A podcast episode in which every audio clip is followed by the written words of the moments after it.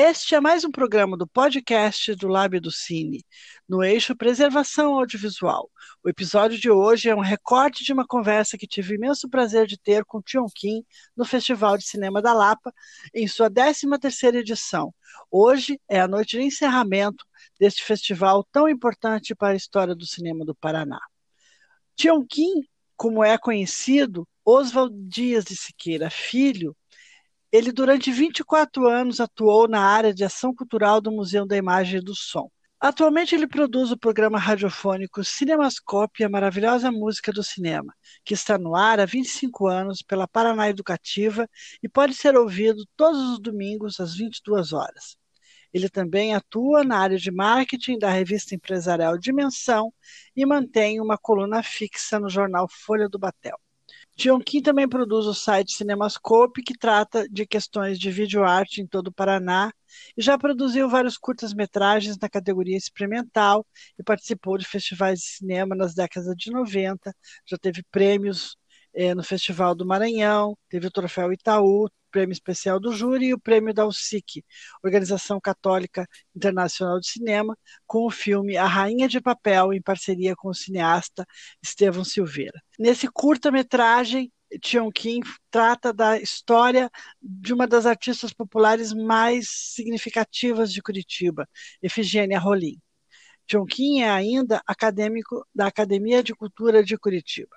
Na 13ª edição do Festival de Cinema da Lapa, que está terminando hoje, Tionkin foi homenageado com a Mostra Resgate, que se chama A Desolução em VHS, o cinema experimental de Tionkin. Nesta mostra, alguns de seus curtas premiados foram exibidos ao público em uma restauração digital feita com a, em parceria com Matheus de la Palme. Os filmes que foram exibidos no Festival de Cinema da Lapa foram Cinemas Corpus, de 1989, Imagens em Fuga, de 1990, e Cenas de um Sonho Selvagem, de 1991. John Kim fala do, sua, seu contato com o vídeo doméstico VHS no, nos anos 80, a partir de um contato que ele tinha com seu amigo, um importante é, cronista e crítico de cinema paranaense, Aramis Milache naquele, naquela época tinham que seguir os passos de seus ídolos no cinema experimental, como Maya Deren, Ma, Norma McLaren, Kenneth Angel e, e Jonas Merkas. Esses filmes foram exibidos durante o festival. Nesse episódio, Tion Kim fala da homenagem que recebeu no Festival de Cinema da Lapa, na Mostra Resgate, e de, do trabalho de preservação de seus filmes e da sua ideia de trabalhar mais na preservação da sua obra. É um prazer a gente estar aqui com o Tião Kim, que é uma pessoa tão importante dentro dessa, dessas histórias, não só do cinema experimental e videoarte, que é um pouco que a gente vai falar hoje, mas também do resgate da história do cinema, do cinema internacional e do cinema local. Muito obrigada, Kim, por você estar aqui conosco. Obrigado, viu? Fico feliz de poder mostrar alguma coisa minha, porque eu me considero assim um, um dos pioneiros, não pioneiro do cinema, que pioneiro dos cinemas são os irmãos Lumière. Eu sou pioneiro do vídeo, que surgiu no início dos anos 80. O vídeo, quando surgiu, foi uma grande novidade, porque até então só existia a película. Né? O, é, filmes que eram feitos em 35, em 16, em Super 8, né? era uma coisa cara, nem revelação tinha ainda no Brasil. As pessoas mandavam para a Argentina. E aí surgiu o vídeo né, como uma opção e houve muito preconceito, porque muitas pessoas torciam o nariz falando que o vídeo era uma coisa de segunda categoria, né? porque era feito através de fita magnética, e depois se descobriu que não tinha durabilidade, né? As coisas produzidas em vídeo acabavam se perdendo, mofando, estragando, né? Então, eu sou pioneiro nessa área quando começaram a surgir o, o, o vídeo doméstico. O público ainda não tinha acesso, começaram a comprar os vídeos, começou a sair os filmes em VHS, e algumas pessoas tinham câmera de filmar, né? E, e era muito cara a câmera de filmar em vídeo. Quem me emprestou a primeira câmera para mim fazer meus primeiros exercícios foi o Aramis Milarch, o jornalista. Aí ele me deu e eu saí para a rua como um louco, filmando tudo que podia. E dava às pessoas para fazerem performance para mim. Então, tanto atores quanto não atores, amigos, é, até pessoas que hoje são famosas, como a Regina Vogue, atriz, né? como a já falecida dançarina Rita Pavão, né? Fizeram performances para mim e eu gostava muito de trabalhar de uma maneira experimental. Eu era apaixonado pelo cinema experimental, é, principalmente pelos seus é, é, pelos seus pioneiros do cinema experimental americano, que é o, o Kenneth Hanger, a Maya Deren, né? Então eu gostava muito do trabalho deles e eu tentava, assim, tentava, né, copiar, fazer alguma coisa parecida, né? Pequenos exercícios sem roteiro, né? Sem um ator principal definido, sem uma história, né? Então, agora, é, passado todo esse tempo, eu restaurei três pequenos curtas que vão passar na mostra, produzido um em 1989, bem no começo, foi meu primeiro trabalho, outro em 1990 e outro em 1991. É, o meu primeiro trabalho teve até é, uma menção honrosa no Festival Vídeo Brasil, em São Paulo. Depois, em 91, eu fiz um curta que vai aparecer na moda de 13 minutos, chamado Cenas de um Selvagem, que tirou um prêmio em Vitória, de melhor edição no Festival de Vídeo de Vitória e no Curitiba Arte 5 é, aqui, não, Arte 7 em Curitiba. Deixa eu te perguntar, é, do, de todos os seus filmes, esses são os únicos três que estão restaurados digitalmente ou tem mais? Porque eu queria saber é, da curadoria para essa mostra especial, como que você escolheu os filmes? É, eu conversei com o Fernando Severo, né? Daí selecionei três, apresentei a ele. Eu tenho vários curtas, vários trabalhos, né? Que ainda estão é, guardados em VHS que eu não restaurei, né? Eu pretendo agora o ano que vem restaurar é, a maior parte da minha obra. Não é uma obra extensa, né?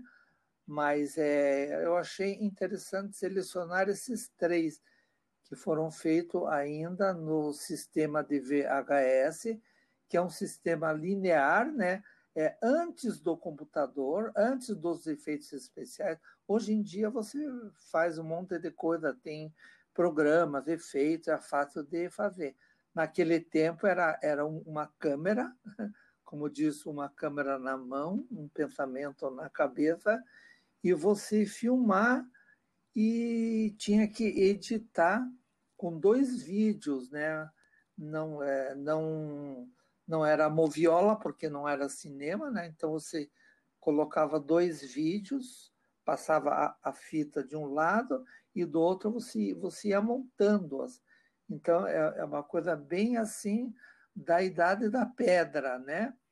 E depois começou a evoluir, né? Primeiro surgiu o VHS, depois veio o sistema o Matic, depois veio o VHSC, tá, tá, tá, veio a evolução e hoje é tudo digital, né? Então, naquele meu tempo, era uma coisa bastante assim é, experimental, era, era até caseiro, né? Você não não tinha computador ainda naquela época, né? Os computadores estavam começando a aparecer.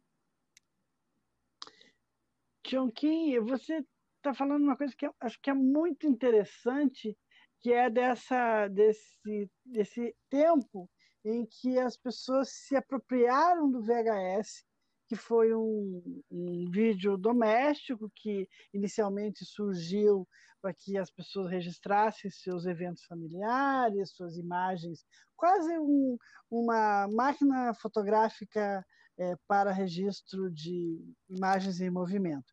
E muita gente se apropriou dessa nova tecnologia para trabalhar com, com filmes experimentais, ou inclusive com filmes, existem longas em, em VHS, aqui no próprio Paraná, tem um, movimento é, da, na Cinemateca de Curitiba, nesse período aí que você também produziu, de que na, na falta de ter material de película, na falta de ter é, maiores condições de produção, as pessoas não deixavam sua criatividade de lado e continuavam produzindo em VHS. E me chama muita atenção esse, essa colagem de imagens que você fez, a Imagens em Fuga, de 1990, em que você vai buscar no, no Jonas Mecas e na Maya, De, e Maya Deren, vai buscar a sua inspiração. Eu queria que você falasse um pouco dessa sua, dessa, desse seu gosto, dessa sua paixão pelo cinema experimental, por esses ídolos que você destaca aí nesse filme, e falasse um pouquinho sobre o Imagens em Fuga. É, certo, é, na, na verdade, eu sou um dos pioneiros, porque é, no início do vídeo, vários cineastas famosos, premiados, fizeram vídeo, como o Beto Carminati, o Fernando Severo, o Carlos Henrique Túlio, até o Silvio Bach, que é um cineasta renomado, ele no começo do vídeo, eu me lembro que ele até falou para mim, vídeo é uma porcaria. Ai, não, vídeo, vídeo não. O que é importante é cinema. Só que passaram alguns anos, né, dois, três anos, ele acabou fazendo vídeo também que ele fez. É, Helena fez um vídeo sobre a Helena fez um trabalho sobre a Helena Colucci em vídeo, né? E então, em 1990 eu fiz uma colagem de imagens, é, imagens em fuga, onde eu, eu, na frente da TV eu peguei vários trabalhos meus, vários é, vários é, é, exercícios que eu tinha que eu, que eu, que eu tinha feito na época e eu fui colando uma imagem atrás da outra, uma imagem atrás da outra, assim, é, sem, um, sem um roteiro, sem. Aí eu, eu depois criei uma trilha sonora em cima e, e como falei, eu sou, eu sou apaixonado pelo, pelo cinema experimental. Eu até andava com um livro chamado Uma Introdução ao Cinema Underground, né, do Sheldon Renan, e que é, ali fala do, do, dos, dos, mestres, é, como Stan, é, o Stan Braga, é, a Maya Deren ou o Kenneth Hanger. Então, eu, eu sempre gostei desse tipo de cinema, né? que é um cinema despojo, que é, é um tipo de audiovisual, de experiência totalmente despojada, onde você não, não tem um roteiro, né? Você tem apenas uma emoção, né? E daí eu, eu me apropriava de trilha sonora na época, né? Colocava muitas músicas, né? Hoje tem o um problema do direito autoral, né? Você não pode, hoje em dia, tá usando músicas de outros compositores. Ah, mas eu não tinha importância eu colocava e também eu fazia algumas ousadias. Eu tirava a roupa dos atores, tá? Eu gostava muito de trabalhar com um pouco de erotismo e eu desnudava é, tanto atrizes é, ou, é, ou atores ou pessoas que estavam é, que eu estava filmando na hora eu dizia assim tire a roupa e as pessoas por incrível que pareça se despiam na frente. Mas eu fazia um trabalho, assim, não é pornográfico, né? fazia erótico, assim, né? Com, usando sombra, alguns detalhes. Então, eu, eu me divertia, né? Enquanto estava produzindo, né? Então, passei muitos dias, muitos meses e anos é, trabalhando com o vídeo VHS. É, e você falou da questão da performance, de um, de um, de um erotismo mesclado na imagem. Isso está muito presente nos cinemas Corpus, de 1989, inclusive, que você recebeu um prêmio no, no Vídeo Brasil. Isso, exatamente. Eu... Ali os, os atores que estavam em cena, as pessoas, não, eles nem sabiam o que, que eles iam fazer.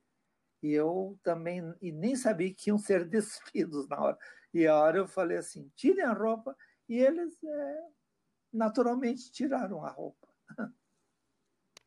E nesse, nesse Cinemas Corpus, você tinha alguém que estava trabalhando com, com a, porque com a, com a música, com, com, pensando numa trilha sonora para construir essa performance. Fala um pouquinho mais de como é que foi fazer esse filme. E aí você fez em vários espaços né, de Curitiba. Como é que foi depois é, editar e tudo com, a, com o que significava naquele momento? É, trabalhar a edição em VHS e manter uma qualidade né, no, pro, no projeto. Bom, na verdade, tudo era muito caseiro, assim. É, eu não tinha muita ideia de trilha. Isso depois ela foi criada, né, após o término, né? É, eu procurava espaços que eu achava, nossa, vamos filmar naquela casa lá que tem aquela escadaria bonita. Daí eu chamava as pessoas. Você pode vir, Cláudia Singer, você pode vir fulano, fulano. Então, quem podia vinha comigo, né? E eu tinha, a gente usava às vezes uma iluminação, uma luz indireta. E eu tinha alguns colaboradores, como o Antônio Dalves, mas era assim, era uma equipe é, formada na hora na hora e a gente não tinha nem ideia o que a gente ia fazer. A gente ia, à medida que ia passando ali o tempo, a gente ia filmando, ia fazendo isso ou aquilo. E depois com esse material bruto, né? Aí trabalhava na, eu ia também na fazer a edição. Eu fiz algumas edição, algumas no, na Federal, na a Federal tinha tinha ilha de edição na época assim talvez uma das primeiras ilhas e, e quem me excedia o espaço lá era o professor é, que é, fotógrafo Geraldo Magela. Não confundir com o escritor Geraldo Magela que tem dois com o mesmo nome. Então ali eu editava né? E também editei na produtora do Beto Carminati, a Vertigo, uma das primeiras produtoras que tinha. E assim a gente ia se virando como podia, até finalizar o trabalho. Né? Editei no Colégio Santa Maria com o, o, o Carlos Alberti, né? No, que me cedeu espaço lá. Então era uma coisa muito improvisada, né? E muito intuitiva, assim. Né? Não tem uma. E as pessoas é, é, faziam as suas performances ali, se movimentavam. E isso já faz 30 anos. Eu queria que você falasse um pouquinho dessa sua parceria com o Matheus de La Palme e como que foi isso e, e, essa sua ideia que você já colocou aqui de restaurar o, o restante da sua obra, porque isso é fundamental quando a gente pensa não só na produção cinematográfica, mas também em uma memória social. Né? Então, os seus filmes vão além da, desse, dos experimentos, é, desse, desse trabalho é, que você saía com a câmera filmando. Isso é muito importante, mas hoje eles têm uma outra conotação, que é uma conotação de memória. Então, fazer a restauração digital desses filmes é muito importante. Então, eu queria que você falasse um pouquinho sobre isso. Bom, o Matheus de La Palme também é meu parceiro. Ele começou como fotógrafo e continua. Ele é um excelente fotógrafo e um excelente editor. Aí ele agora adquiriu recentemente um equipamento de ponta para edição, né? E daí eu convidei com ele, assim, vamos editar algumas coisas, restaurar. Então, é, começamos, né, isso há alguns meses atrás, né, e ele é, é um, um editor bom que eu tenho trabalhado com ele já há bastante tempo, inclusive no festival da Lapa ele também participa fotografando os bastidores, né? E então acho que é, vem muito trabalho aí pela frente. A gente, eu tenho muito, muita coisa aqui em casa e eu pretendo fazer algumas coisas e, e, e lançar também até algumas coisas inéditas assim que eu produzi e que nunca foram exibidas antes. E, Chonquinho, ainda nesse tema da restauração, como estava o estado de conservação das suas fitas VHS quando você, não só dessas três, desses três materiais que nós vamos ver, mas do conjunto da sua obra, como está a conservação, como que você guardava e tal, e qual, qual foi o grau de dificuldade ou de facilidade, né, de você fazer essa, essa restauração digital desse material em VHS? Bom, é, uma, é, é, a coisa mais que dá medo e que é perigosa é que as fitas VHS mofam, né? Meu Deus. Por sorte, meu material está em bom estado. Então, eu tenho que rapidamente digitalizar tudo que eu tenho. Então, já fiz uma. Tô, estou fazendo uma triagem, porque eu tenho muita fita aqui, tem coisas descartáveis também. E então, é, porque elas têm que estar muito bem é, armazenadas, porque com a maior facilidade se perde muito. Eu trabalhei no Museu da Imagem do Som por muitos anos e o museu tem um acervo muito grande, né? É, no início dos anos 90 tinha um acervo enorme de material VHS quando eu estava trabalhando lá e mofaram as fitas, se perderam. Algumas você consegue limpar, né? Dá para você fazer a limpeza nela, né? Mas mesmo que você limpe, elas é, passam um tempo mofa de volta. Então, lá no MIS, infelizmente, é, lá no início dos anos 90, você perdeu muita coisa em VHS. E as minhas estão em bom estado. Uma outra coisa está mofada, mas é, dá para fazer a limpeza e eu pretendo o mais rápido que puder fazer é, essa digitalização né, do material bruto. Né? Primeiro, fazer digitalização do material bruto para, pelo menos, salvar tudo. Que maravilha. E me conte uma coisa, mas é, em uma cidade como Curitiba, que, que é um clima muito instável e tal, como, como você se preocupava em guardar essas, esse teu material para que ele se conservasse em bom estado? Como que você é, guardava essas fitas? Como que você cuidava delas, é, visando essa essa digitalização futura e agora essa sua preocupação de trabalhar com toda, todo, tudo que você produziu, que eu acho isso fantástico, assim, muito importante. É, não, na verdade, naquele tempo, a gente não tinha, porque era uma, uma, uma coisa nova, um vídeo. Ninguém sabia que as fitas iam mofar, né? Ninguém sabia que elas tinham 10 anos de durabilidade. O próprio CD, o próprio CD também é um material que acaba que tem vida útil. O que ainda se mantém, por incrível que pareça, é a película, né? A, a película se mantém quase eterna. Mas o, o vídeo, as pessoas não tinham essa noção. Ah, será que vai mal? Depois as pessoas começaram a ver, ah, o que é essa coisinha branca? Ah, tá almofando.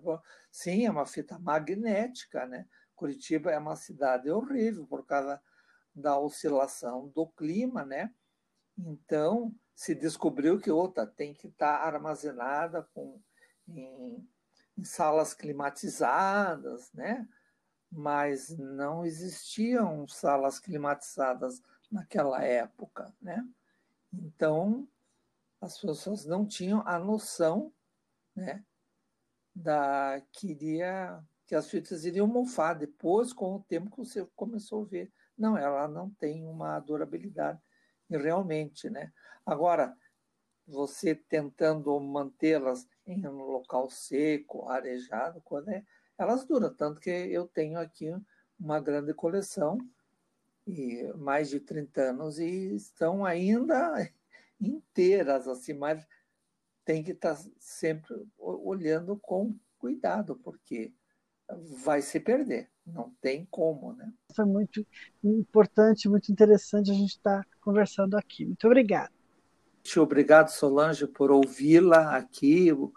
Obrigada, Tionqui. Eu, eu que agradeço assim, a oportunidade de estar aqui conversando com você e, e ouvindo todas essas uma parte das suas histórias, porque você tem muitas histórias para contar. Foi muito importante, muito interessante a gente estar conversando aqui. Muito obrigada.